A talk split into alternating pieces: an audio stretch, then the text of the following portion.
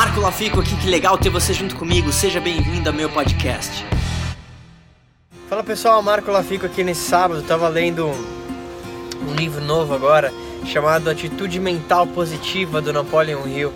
E ele falou uma coisa que me deixou pensando, né? Quer dizer, eu não sei o que seu ciclo de amizades está fazendo nesse sábado, eu não sei o que você está fazendo, o que você busca fazer, mas é muito curioso porque no livro ele fala que talvez as pessoas que mais deveriam ler, as pessoas que mais deveriam talvez estar em eventos de desenvolvimento pessoal, as pessoas que mais precisam talvez de dinheiro são as pessoas que em geral menos buscam informação ou menos se dedicam àquilo.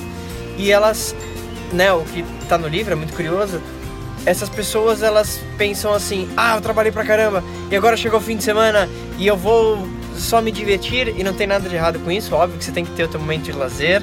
É... mas é justamente nesses momentos a mais que você trabalha, nesses momentos a mais que você faz aquele esforço, onde talvez todo mundo está se divertindo, que o resultado vem, né? Então tem muita gente que fala, pô, beleza, eu quero empreender e tal, mas eu não quero trabalhar de fim de semana.